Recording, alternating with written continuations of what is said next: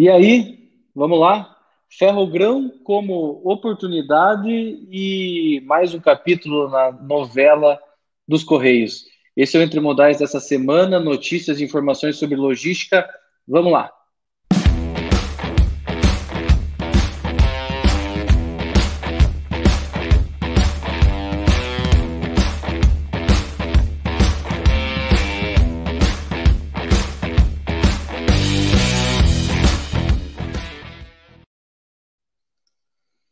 E aí, gente, hoje, com algumas pessoas nos assistindo ao vivo, se vocês quiserem deixar seus comentários é, aí ao lado, fique à vontade. Bom dia, Nicole.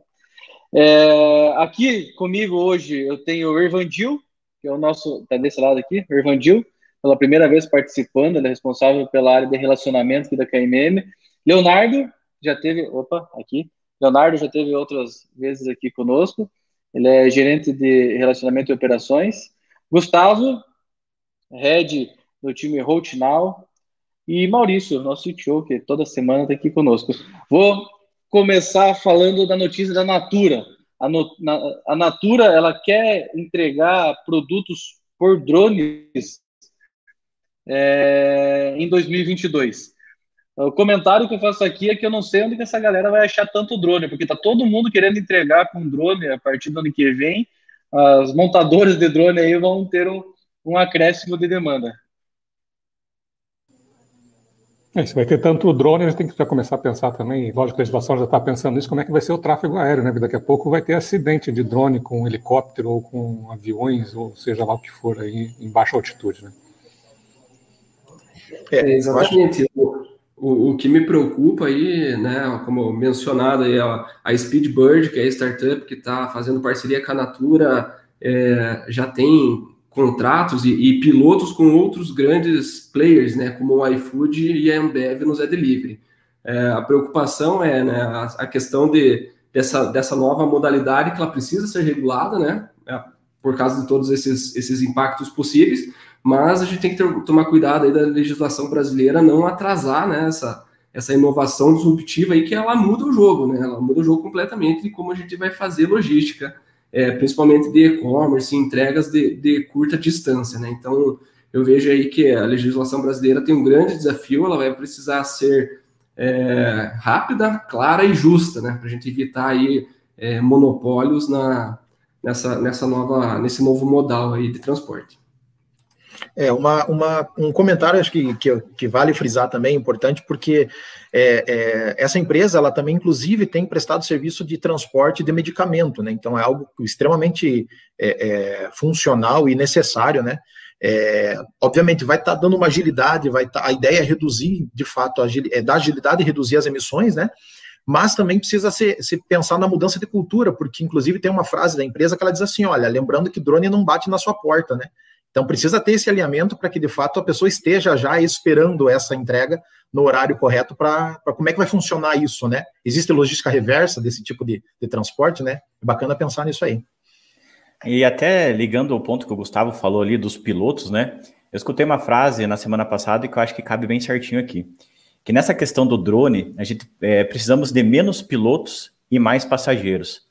Então, todo mundo está tentando pilotar a utilização de drone. A gente escutou a Ambev em outros intermodais, temos notícias semanalmente que empresas novas estão pilotando, só que eu acredito que está na hora da gente colocar para para funcionar e ver quais são as, quais são as necessidades de, da, da, questão da lei, a questão do impacto cultural, que isso também é, vai exigir, né? Porque é, as pessoas pegarem as mercadorias que são delas mesmo e também não pegarem o drone, então tem um impacto cultural também envolvido nesse processo.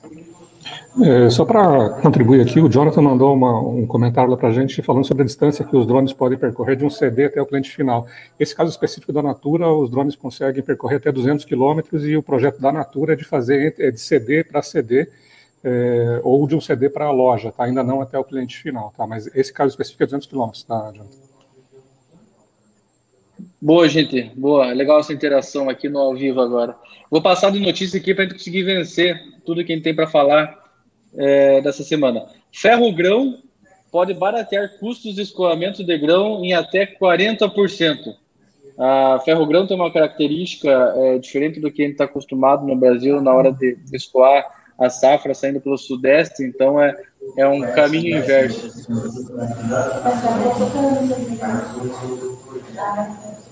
Exatamente. Para complementar também essa. Ah, pode falar, Até para complementar, Gustavo. Obrigado. Até para complementar, essa, o trajeto do ferro-grão é saindo do Mato Grosso para os portos do norte, né? É, lembrando que no, em, no, ano de 2020 foi fechada a concessão rodoviária para esse trajeto, né?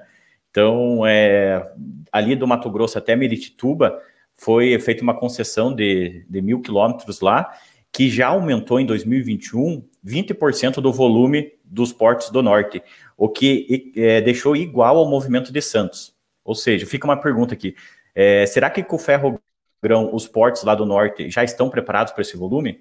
que tende a dobrar o tamanho. Então fica uma grande oportunidade, inclusive, para a área portuária lá do norte desse escoamento. Exatamente, essa é uma questão muito importante. E uh, o que é legal de tudo isso, né? Isso só é possível porque o nosso Brasil é excepcional, né? A gente tem muitas coisas boas aí, então, para quem tem curiosidade, né, não conhece geograficamente, se você pega lá, a gente tem um canal pluvial que entra quase é, em cima do centro-oeste, né? E aí a gente tem a oportunidade de ligar Sinop a Miritituba, fazendo uma ferrovia de mais ou menos ali mil km, né? É, versus a, a, ferrovia que a gente tem hoje do escoamento por, pelo sudeste, né? A Porto de Santos ali que dá dois mil. E a gente olha assim, pô, vai encurtar a distância ferroviária. Mas isso tem um impacto direto na rota marítima, né? Então, ao invés de eu, se eu, estiver falando aqui dos principais é, consumidores aí de grãos do Brasil, que é a Ásia, né, e, o apetite da China aí vem crescendo, a gente vai ter a possibilidade de fazer a rota marítima pelo Canal do Panamá, né, cortando ali ao invés de passar lá pelo Cabo da Boa Esperança, no sul da África, e aí a gente tem mais um ganho na rota marítima além da, da ferroviária. Perfeito. Isso, isso muda completamente a estrutura de preço dos fretes, né? Tanto do, do frete terrestre quanto do, da navegação, quanto do total, né? Então, a, a galera que trabalha com isso, provavelmente, isso, essa, a Ferrogrão virando uma realidade, vai ter que dar uma ajustada nas planilhas e nas tabelas de frete aí para ver como que faz esse negócio parar em pé, tá? É, se, se, eu puder só, só complementar também, é, eu acredito que essa, essa preocupação da, sobre a capacidade dos portos é, existe, inclusive, um prazo, um tempo para isso, né? Porque a gente sabe que, que esse projeto da Ferrogrão, como um todo, ele tem um, um total do projeto são 69 anos, né? Então a previsão é que até 2030 agora já consiga se é, é, aumentar em acho que 20 milhões de toneladas aí no transporte nessa, nessa região. Então tem um tempo aí razoável também para que haja esse planejamento lá para a capacidade dos portos, né, para escoar toda essa produção, né? Exatamente, e esse, esse planejamento é importante para casar, né, os processos é, físicos aí de preparação dos portos, quanto o que está ocorrendo aí judicialmente, né, porque o, o entrave agora é o, o, STF, o nosso ministro lá, Alexandre de Moraes, ah, né, travou ali, digamos, a, a parte jurídica, porque ele revogou lá uma lei que havia sido é, aprovado uma medida provisória lá no governo Michel Temer que permitia que essa ferrovia, é, o que, que essa lei fazia? Né? Ela alterava os limites de um parque que é protegido né, nacionalmente, Parque Nacional do Jamanchim, lá no Pará, e foi alterado para que essa ferrovia pudesse ser feita. Né? Agora o STF revogou essa medida provisória e aí ficou embolado no meio de campo. Né? Vamos esperar aí que essa burocracia do Brasil não, não acabe atrapalhando a, a eficiência da nossa logística, né? A nossa infraestrutura como um todo. Hein? Perfeito. Tem, tem duas coisas que me impressionaram. Tá? A primeira é o quanto o Gustavo estudou para comentar essa notícia. Eu fico lisonjeado, Gustavo, pela, pela, pela importância e pelas informações que você trouxe. Segunda coisa que me impressionou foi o resultado que a COSAN divulgou é, do segundo trimestre. Ela reportou um lucro de 942,4 milhões de reais é, e comparado a, a, ao mesmo período do ano passado, quando ela divulgou 101,9 milhões, ele teve um, um, crescimento de quase nove vezes. É, a COSAN, que, que tem dentro do grupo a Raizen, tem a Rumo, a Congás, o Trize, inclusive, é, vem mostrando uma reação bastante é, firme em relação a isso. Relação ao resultado financeiro. Eu, tenho até, eu fiz uma, uma pesquisa, não só o Gustavo estudou, também deu uma estudada. É, eu achei é, impactante esse crescimento de nove vezes e fui dar uma pesquisada qual foi o resultado em 2019, no mesmo período, né? Então, o faturamento deles era de 418 milhões. A justificativa deles do ano de 2020 ser 100 milhões foi por causa da pandemia. É, em 2021, eles fizeram nove vezes mais, ou seja, eles aprenderam a trabalhar na pandemia, né? Então, o resultado deles foi muito maior, foi o dobro do que do, sem, o, sem o período pandêmico. Então, é, sim, é como outras empresas aprenderam a, a operacionalizar dentro da pandemia. Isso mesmo, é, é, impressionante o resultado da COSAN, né? Eu queria estar com algum bônus vinculado aí nesses resultados, né? Porque, é, como o Leonardo mencionou, se você compara com 2020, né, era um ano de pandemia, mas e, e aí a, a diferença dá muito grande, né? Nove vezes. Mas se você também pega 2019, dá o dobro, né? Então, pô, estão crescendo muito, né? E lá no site da, da COSAN, aí, aproveitando os estudos, né? Quem quiser entrar lá, eles divulgam todos os resultados, inclusive por, por negócio, né? Então, por, por unidade de negócio. Então, você pega lá, assim, resultados excepcionais da raiz, hein? Da, da Compass, da, da Move, né? A Move cresceu 3% o EBITDA dela em comparação ao último ano, né? Então, sensacional. Parabéns aí a COSAN. Boa, boa. Vou mandar, vou mandar esse podcast aqui é, para o pessoal da COSA lá para eles verem que vocês estão estudando é, bastante os resultados deles. É, o próximo notícia que tem aqui é o Noroeste Fluminense. O mapa da Firjan mostra como a região se consolidará como polo logístico, principalmente ali é, em relação aos investimentos na rodovia RJ 244, que liga ao Porto do Açu.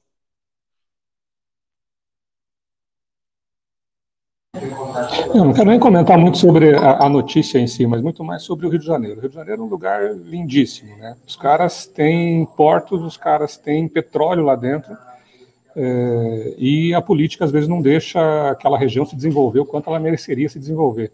Porque se a gente tivesse uma condução aí bacana lá do Rio de Janeiro, seguramente teria que ser um dos primeiros estados do Brasil aí em, em, geração de, de, receita, né? Então, só para refletir um pouquinho aí, para a política não atrapalhar muito. É, e até, é até meio assustador, né, ver é, é esses impasses, porque a gente está falando do Porto do Açu, o Porto do Açu ele tem uma área de um milhão de metros quadrados destinados à armazenagem, né? Então você imagina o tamanho da importância disso ali para o setor logístico, né? Que ele de fato já, já representa algo muito, muito, muito, é, é, muito diferente do que, do que vários lugares, mas com esse ajuste, inclusive, se eu não me engano, parece que vão, vão deixar de rodar ali 500 caminhões por essas por essas dia, né, nessas operações aí com, com, com esses investimentos aí para a chegada no Porto do Açu, né? É, perfeito. É, é, esse Porto do Açu é uma coisa que, desde a época do Eike Batista, é, esse assunto vem, vem sendo falado. Eu acho que agora ele está ganhando a relevância que é necessária e vai, com certeza, virar uma opção aí nos próximos anos. Uma opção já é uma opção, uma opção mais relevante nos próximos anos. É, eu trouxe a notícia aqui, mas parece que eu estou virando notificação do Netflix, né? De tanto que a gente fala disso. Agora, o Braga disse que o prazo para privatizar o correio é possível. Que essa ideia de aprovar até início de setembro para que o leilão ocorra entre março e abril de 22 já é um prazo que não rola mais. Exatamente, esse o, o, projeto, né, vale lembrar que ele, ele passou pela Câmara já e está sendo precisa ser aprovado no Senado, né? A preocupação aí de, do Eduardo Braga, que é o, o senador lá do Amazonas, é que uh, precisa ser mantida a comercialização dos serviços do correio, né? Ou seja, aquelas localidades remotas, uh, elas precisam continuar sendo atendidas. Isso já está previsto no projeto o ponto ali que está pegando com o pessoal, que eles precisam de mais esclarecimento, segundo, segundo ele e a bancada, né? É que quanto ao preço desses serviços, né? Porque, segundo ele, tá bom, vou, estou atendendo, né? Continuo atendendo os mesmos pontos universais, né? Mas se o preço se tornar impraticável, exorbitante, eles vão ter um problema, né? Então aí a gente fica naquela. É, aquela guerra de corda ali, né, de, entre um lado privatização e livre mercado, mas uh, o Estado também colocando seus pontos ali, né, fazendo uma certa intervenção tentando regular um pouco o preço e, e o que a empresa que arrematar aí esse leilão vai ter que fazer, né? É, com certeza. Isso, isso vai começar a trazer complicação, complica, algumas complicações, né? Tipo, a, puta, a galera que trabalha no correio, a empresa que comprar, qual que é o tratamento que tem que dar? Ah, todos aquela, toda aquela estrutura de custo, de ter a maior capilaridade, estar tá em todas as cidades do país. Como é que sustenta isso, né? Então, é, realmente, é, um, é uma conversa que não é simples. Aí a gente deve ter outras, tantas, tantos episódios dessa conversa, quanto outras temporadas também, né? Vamos ver como que isso vai sair do outro lado. É, Para fechar, gente, é, a última notícia aqui falando sobre as inovações em logística segue é, a alta demanda por UX. Então, é, a, a, matéria chamada User Experience está demandando bastante profissional no mercado e isso a gente sente na pele aqui na KMM e vocês devem, quem, quem, quem é da área de TI deve conhecer esse termo, quem não é deve querer entender o porquê essa alta demanda. É, e o bacana é que a UX ela é baseada na empatia, né? ou seja, na, dos fornecedores ou da empresa que produz os sistemas aí, se colocar no lugar do cliente final e, e, sentir o que ele sente. E alguns anos atrás era bem comum a gente ser acostumado com a notícia de que o rastreamento, por exemplo, de uma encomenda sua demorava um tempo até atualizar o sistema. Né? Hoje é impensável uma coisa dessa. Né? O usuário já ele espera olhar em tempo real lá no sitezinho ver o mapinha onde é que está a encomenda dele. Né? Então, é, realmente é um, é um, caminho sem volta esse, porque a cultura já é outra. É, o UX na logística, ele passou de ser só receber rápido desde o processo lá do início da compra, né? A, a jornada completa do consumidor na aquisição de alguma coisa. E eu, como consumidor, fico muito muito motivado e alegre pra, por saber que as empresas estão pensando de fato desde o começo da tua experiência no relacionamento com elas. Isso é a essência do UX mesmo. Exato. E assim, as empresas, a, a, partir do momento que elas começaram a notar que elas podem ter mais lucro, né, vender mais, se a gente tiver aí uma aplicação bem pensada no usuário, elas começaram a investir forte nisso. Né? A gente pega um exemplo aí que é o clássico né, do, do carrinho de compras do e-commerce. Né? Quantas vezes você vai numa loja física e pega um carrinho, põe as coisas e larga? Né? Tipo, isso é muito raro. Mas no mundo digital isso é muito comum. Então as empresas precisam entender por que, que não, por que, que tá, eu estou tendo aqui 50% da abandono no carrinho, né? Ou seja, meu cliente pôs lá a solicitação de compra na hora de fazer o checkout, de finalizar a venda, não, não, se, não se concretizou, né? Qual que é o motivo ali? Não está intuitivo, o cadastro está muito difícil, o frete está muito caro, não tem frete grátis, então o UX aí ele tenta uh, antecipar alguns desses comportamentos e estudar né, essa experiência do usuário aí que vai se converter em mais vendas, né? O Fernando ficou pistola ali nos comentários, né, Marce... né Maurício? Ana, UX não é só telinha bonita, hein? Tem que ser algo que realmente transforme o dia de quem está usando. O Fernando, inclusive, é o responsável por UX dentro da KMM, por isso que ele pistolou ali nos comentários. Tá? Mandou bem, mandou bem. Gente, é isso. Uma ótima semana para vocês. É uma outra notícia que talvez não seja tão voltada à logística, mas é preciso falar. O Operário, que é o time aqui da cidade, ganhou do Vasco no final de semana e, e isso é uma coisa que está ecoando nos corredores aqui, então eu precisava trazer também, tá? Uma ótima fundamental semana. Fundamental falar isso. É, fundamental. É, uma ótima semana para vocês. Obrigado aos participantes, obrigado para a galera que assistiu ao vivo. Deixa só, já que você está aqui, curta, comenta ali, fala o que você achou da quantidade que o Gustavo estudou. Tá? Deixa o um comentário aqui para a gente poder melhorar nas próximas. Valeu, gente. Obrigadão. Até mais. Valeu, galera. Até.